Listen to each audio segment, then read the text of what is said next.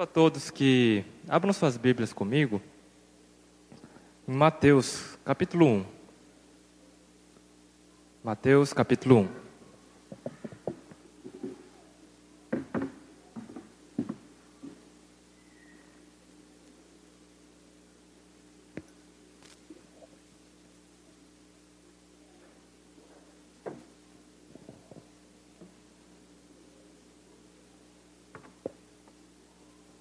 Vamos ler então a genealogia de Jesus Cristo, capítulo 1, versículo 1 a 17. Diz o seguinte: Livro da genealogia de Jesus Cristo, filho de Davi, filho de Abraão. Abraão gerou a Isaac, Isaac a Jacó, Jacó a Judá e a seus irmãos. Judá gerou de Tamar a Pérez e Pérez a Zerá. Pérez gerou Esrom, Esrom a Arão.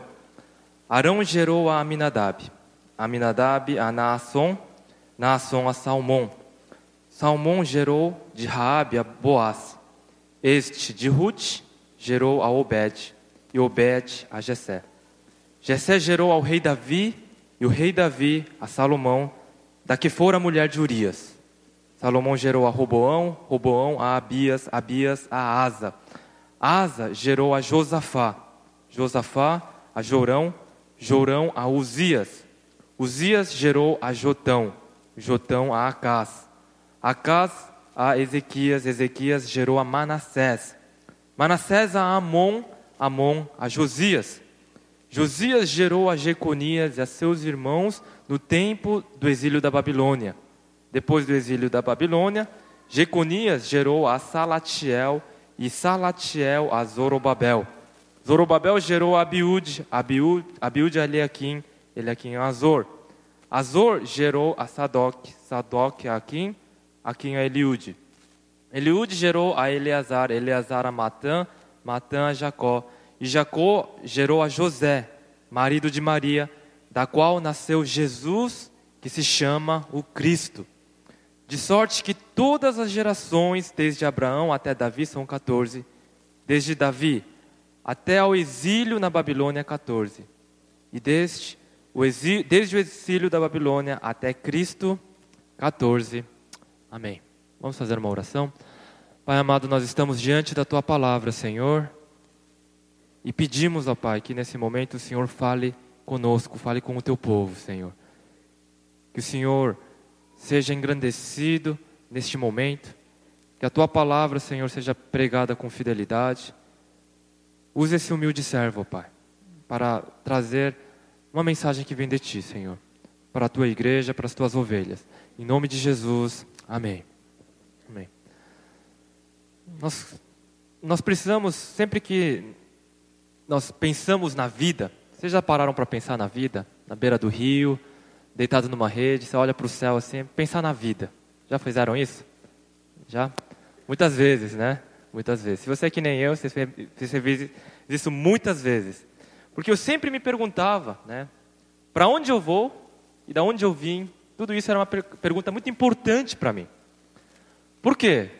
Porque eu cresci no Brasil e meus olhinhos puxados sempre eram motivos de duas reações: ou de curiosidade ou de chacota, né? Então perguntavam coisas do tipo: como é que é comer com um pauzinho, né? Cê, é, como é que você pega o arroz, né? Aí tinha, tinha que explicar, né?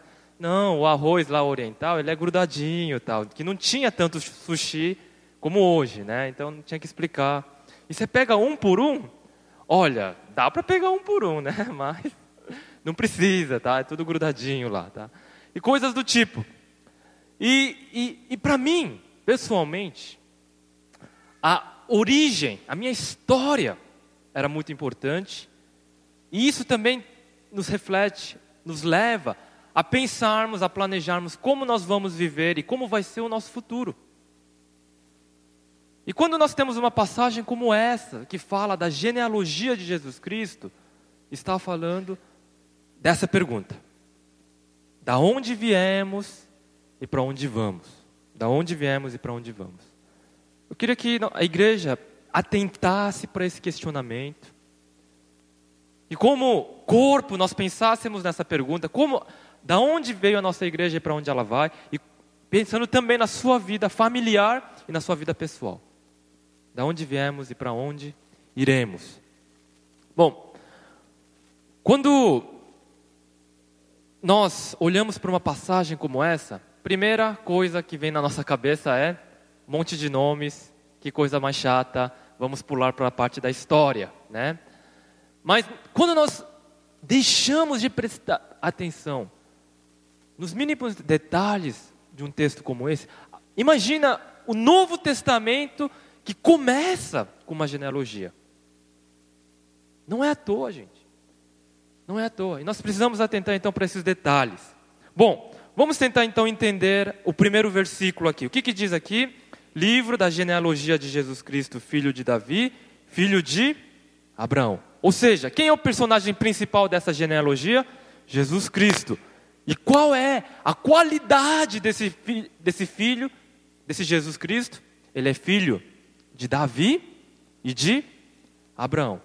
Talvez esse fato não seja tão importante, mas se nós abrirmos lá em Lucas e compararmos a genealogia que nós vemos lá em Lucas, e nós podemos traçar uma comparação. E como é que é a diferença então? Aqui nós podemos ver que começa com Abraão e a ordem é o que? crescente. Vai de Abraão e vai em uma ordem crescente até passando por Davi até Jesus Cristo. Em Lucas, a genealogia ela é decrescente. Ela começa com Jesus Cristo e vai indo pela história, vai, até chegar em quem? Adão. Olha só a diferença que importante. Então, a genealogia aqui em Mateus, ela é basicamente judaica. Judaica. Então é para o público de mentalidade de origem judaica. Por quê? Ela é de ordem crescente e começa com quem? Com Abraão, o pai da fé, o pai daquela nação. E passa pelo rei mais importante, que foi o rei Davi. A genealogia em Lucas, ela é decrescente e ela termina em Adão.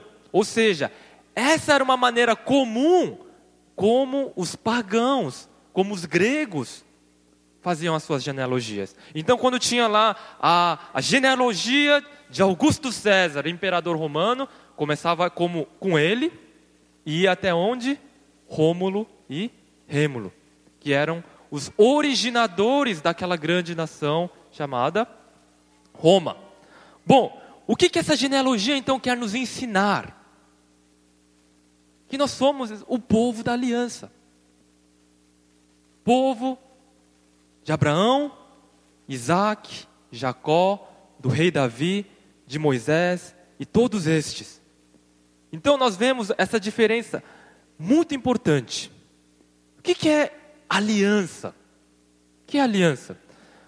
Os irmãos devem estar muito familiarizados com esse conceito de aliança, mas vamos abrir no capítulo 15 de Gênesis. E esse capítulo mostra, de uma maneira muito clara, o que, que se caracteriza na prática uma aliança.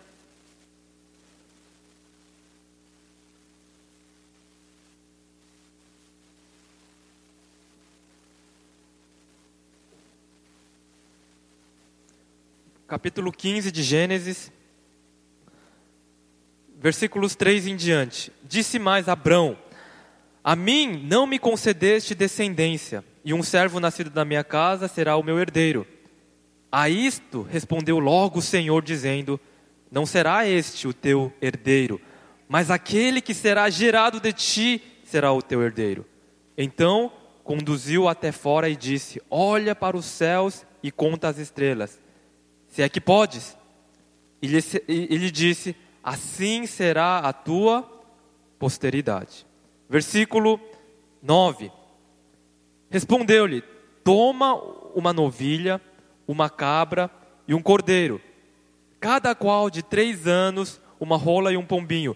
E tomando todos estes animais, partiu-os ao meio e lhe pôs em ordem as metades, uma de frente das outras, e as aves não as partiu.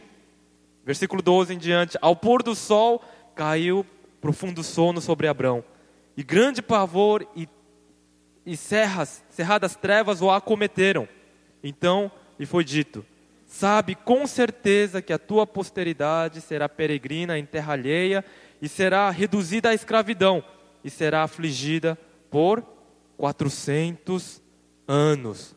Versículo 17: E sucedeu que, posto o sol, houve densas trevas, e eis que um fogareiro fumegante e uma tocha de fogo que passou entre aqueles pedaços. Naquele mesmo dia fez o Senhor aliança com Abrão. Amém. Nessa passagem, então, nós vemos o que é aliança, que nada mais é uma promessa, é um contrato entre duas partes. E quem que passa ali pelo meio daqueles animais partidos? Aquele fogo, que é a representação do próprio Deus. Então, não existia cartório naquela época.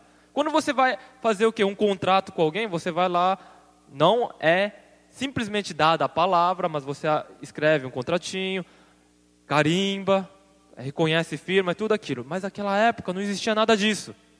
Como é que eram firmados contratos, acordos?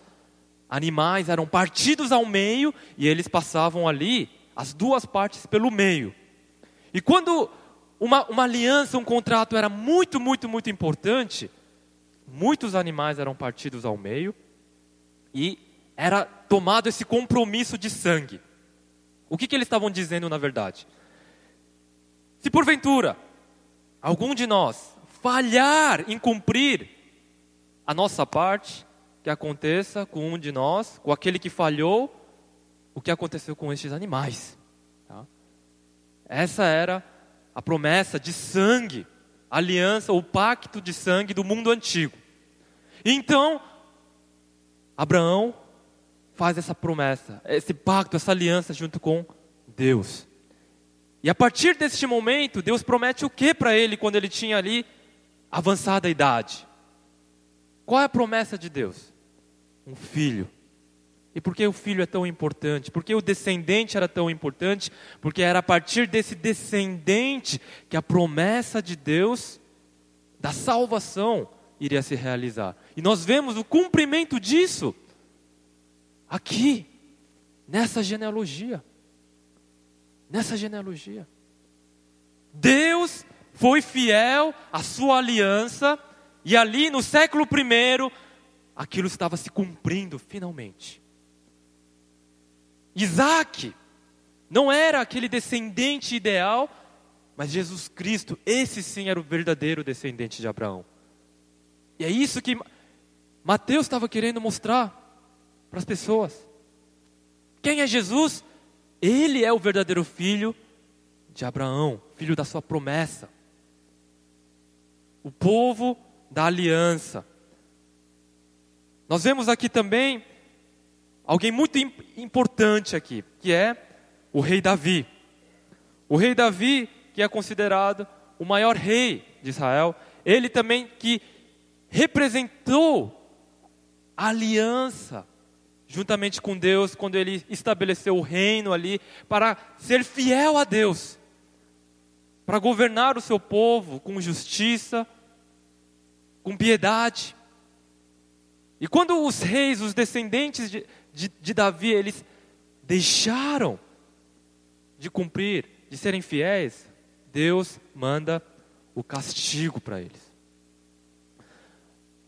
Uma coisa muito incomum acontece aqui nessa genealogia. Em genealogias, normalmente você não inclui eventos históricos, simplesmente você coloca nomes de pessoas. Mas aqui, por três vezes é mencionada o que?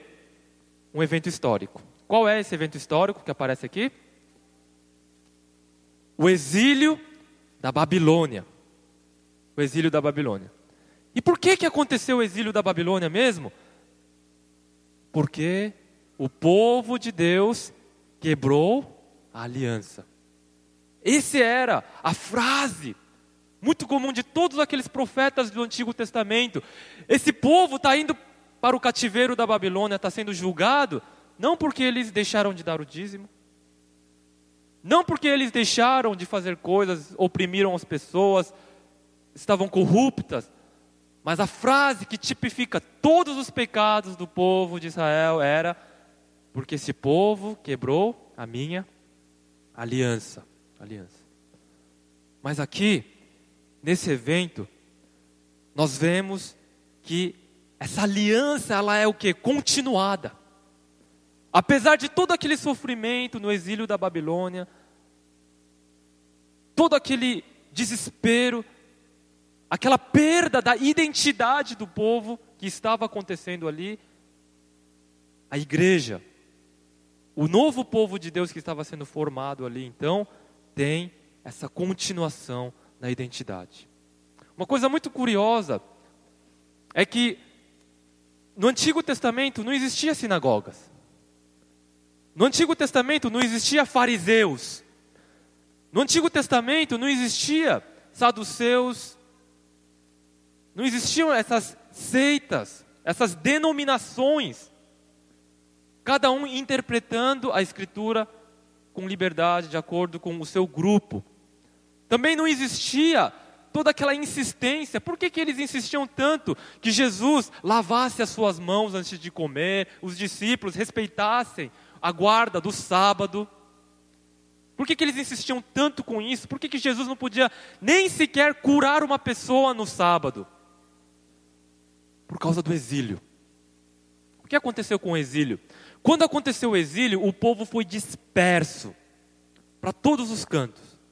E ali eles começaram a se misturar com outros pagãos, com os outros povos, e eles estavam perdendo o quê?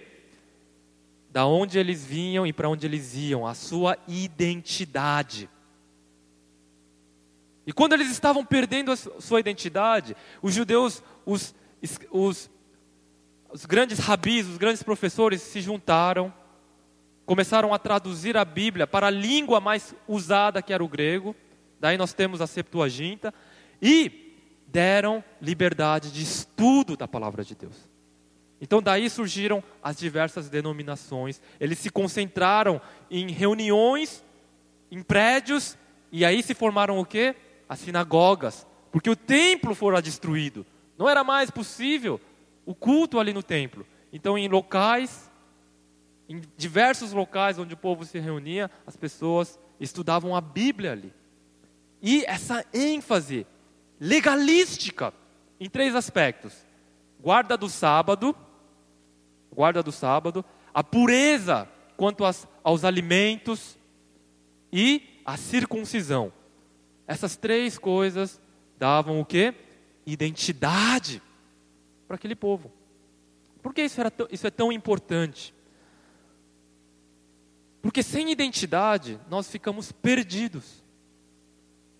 Sem identidade, aquele povo não era diferente dos pagãos, dos gregos, das filosofias que tomavam conta do mundo antigo. E a continuação dessa bonita história que começa lá no Jardim do Éden estava o quê? Tomando uma nova forma com o povo de Deus, com a igreja. Que nós, segundo ponto, além de nós sermos o povo da aliança, nós somos o povo do recomeço, do reinício. Versículo 1 aqui, voltemos aqui para essa frase muito peculiar no versículo 1, livro da genealogia. Livro da genealogia.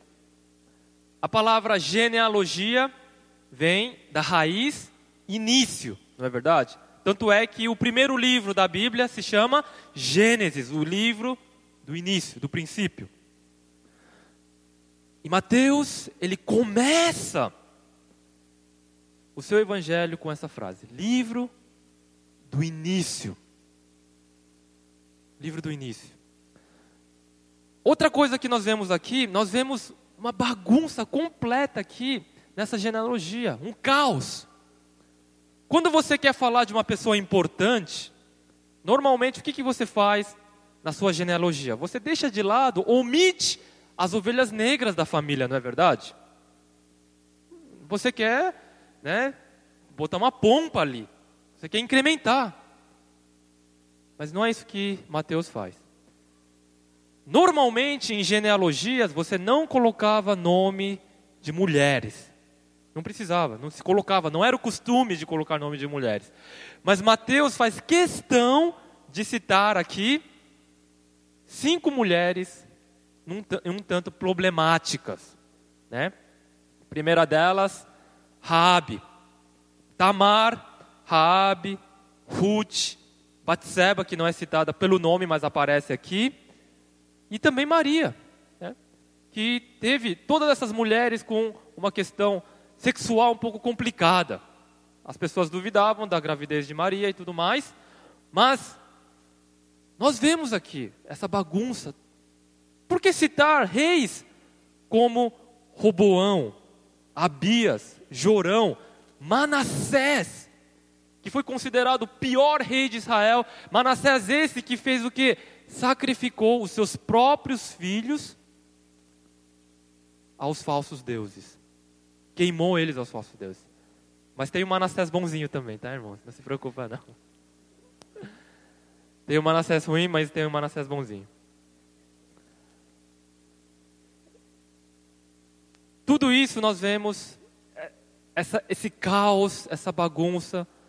Mas acompanhem comigo a leitura do versículo 17. Vamos ler todos juntos? Então, versículo 17. De sorte que todas as gerações, desde Abraão até Davi, são 14. Desde Davi até o exílio da Babilônia, 14. E desde o exílio na Babilônia até Cristo, 14. O que acontece aqui é que há uma reorganização. Então toda aquela bagunça, toda aquela confusão, toda aquela história negra, ali ela é colocada em ordem. Em quantos dias foram criados os céus e a terra? Em sete, não é verdade? Aqui ele usa esse, esse número multiplicado por dois, ele usa aquela figura muito comum em Apocalipse dos números, ele fala o quê? Desde de Abraão até Davi, 14. 14 e 14. Ele faz três séries de 14. Se nós olharmos cuidadosamente para o Antigo Testamento, nós vamos perceber que não é, não é 14. Esse número não está errado. E aí, tem erro a Bíblia? É isso que ele quer dizer? Não. O propósito de Mateus, o propósito de Mateus era mostrar ao povo que eles eram o povo do recomeço. A igreja é o povo do reinício, do recomeço, da segunda chance. O que, que, é isso aqui, gente? Esse aqui é o relato da criação. A terra era sem forma e vazia, mas o Espírito de Deus pairava por sobre as águas. E depois de sete dias, Deus viu que tudo era bom. Todo esse caos ele é reordenado, reordenado. O, a Bíblia, o livro da Gênese, o livro da Gênese. Então começa aqui. Em toda a civilização antiga, a questão da mitologia era muito importante. Então, quando o povo babilônio, eles tinham a mitologia da criação, a lenda do dragão, do Tiamat. E aquela mitologia dizia que o seu grande Deus havia criado aquele povo valente, guerreiro, sábio, que dava a eles o direito de governar sobre todos os demais povos.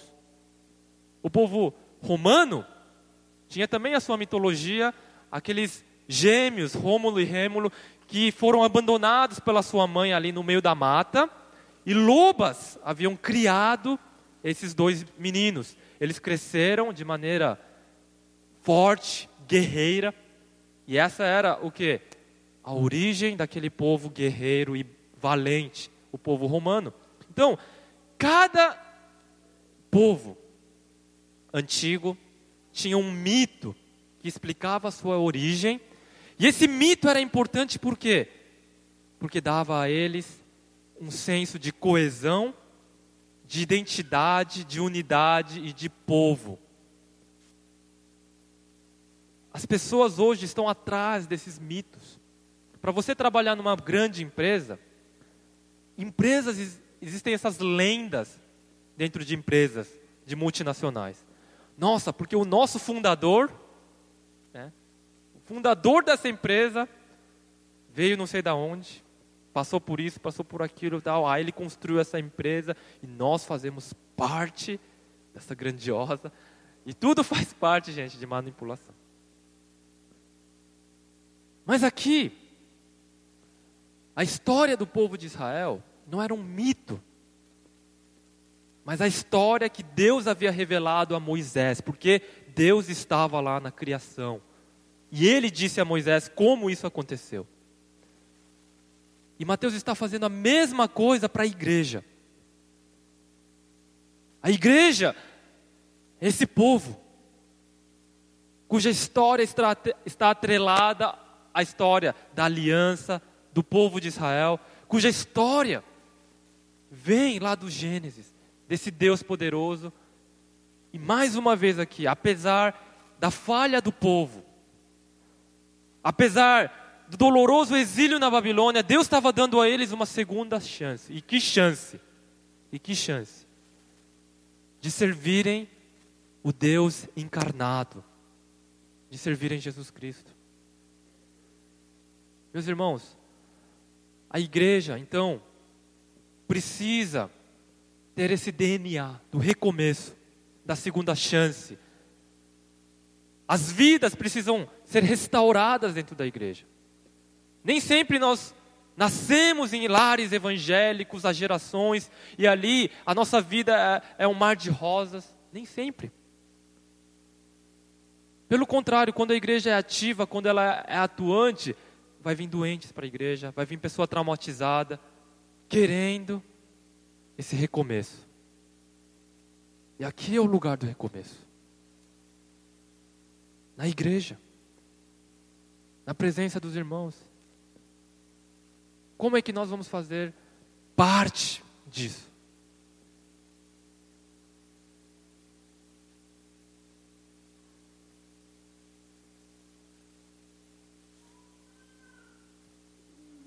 Terceira parte dessa genealogia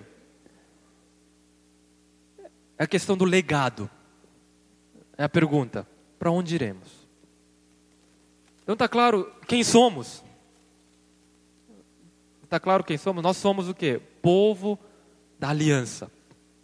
Nós somos o povo do recomeço. E para onde iremos agora? Nós somos o povo do legado. Qual é o legado que nós iremos deixar para as futuras gerações? Qual é o legado que a minha vida vai deixar?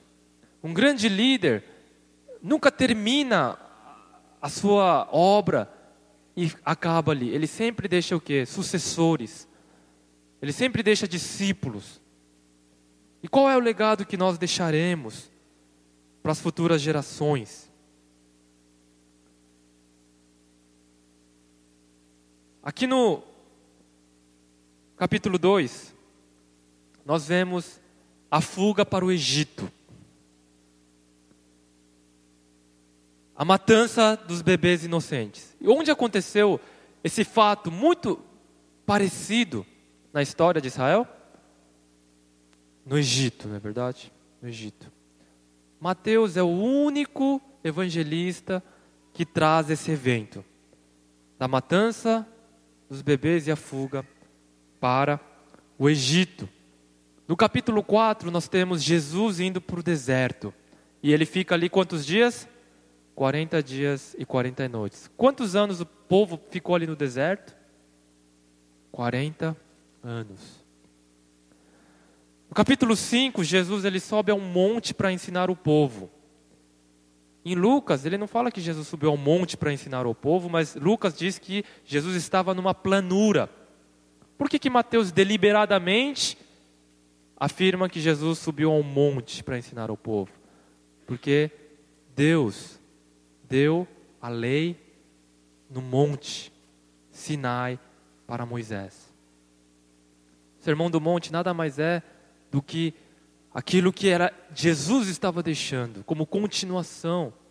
Esse paralelo então é feito quando Jesus ele multiplica os pães, nada mais é do que a prova de que ele era o maior Moisés. O que Moisés fez ali de mandar o maná do céu, Jesus era o próprio maná que tinha descido do céu. E ele é que multiplica os pães na presença do povo, ele é que acalma a tempestade. Se Moisés dividiu o mar vermelho, Jesus acalma uma tempestade.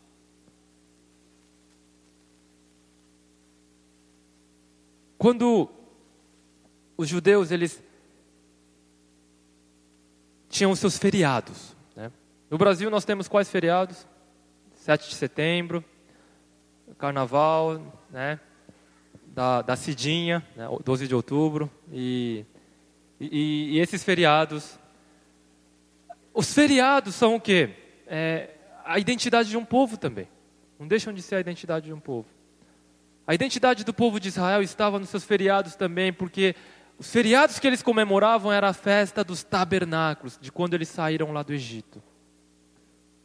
A Páscoa, quando lá na décima praga Deus perdoou, Deus poupou os primogênitos judeus.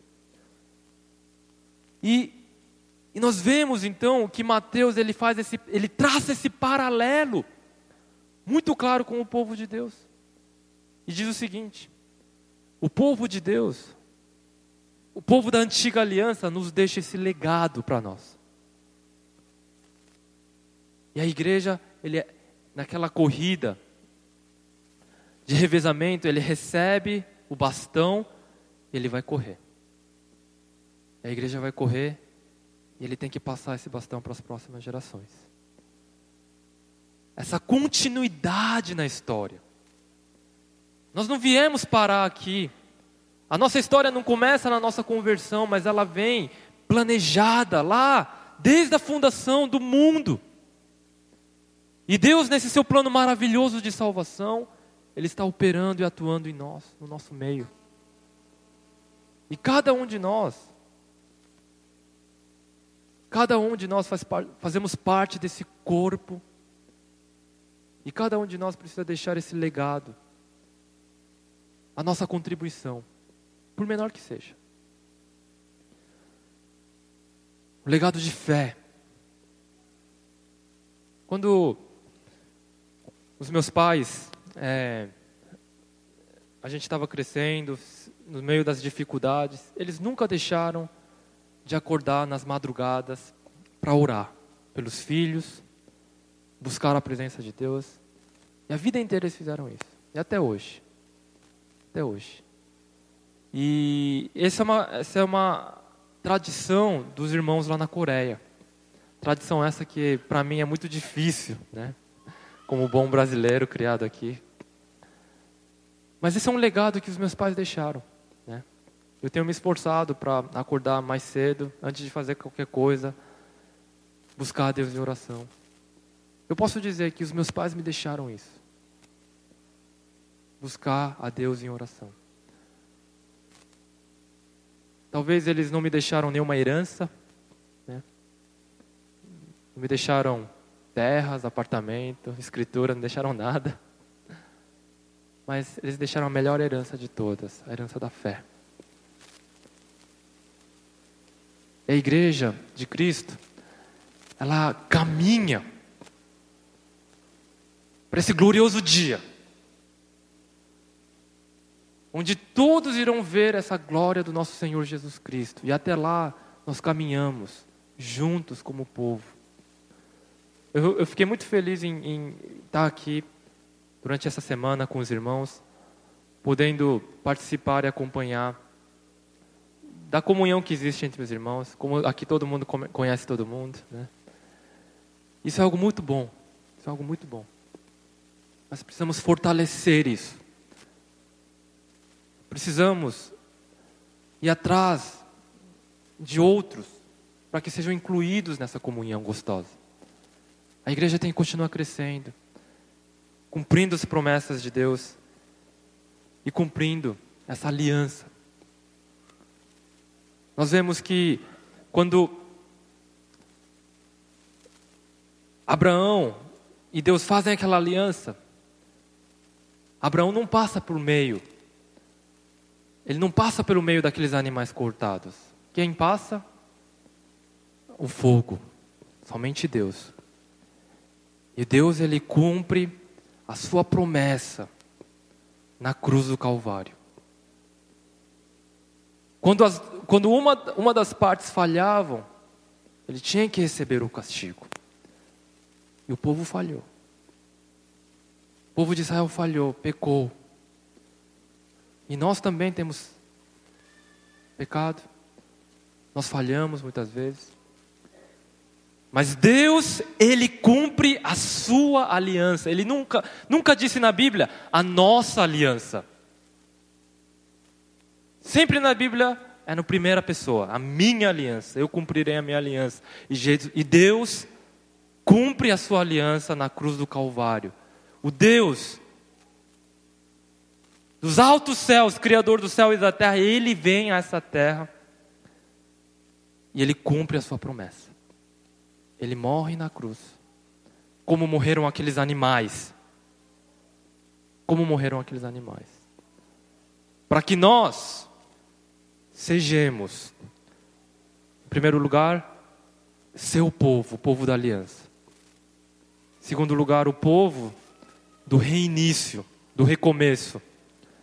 E terceiro lugar, a morte de Jesus Cristo nos dá essa responsabilidade de deixarmos esse legado para as futuras gerações. Que Deus nos abençoe.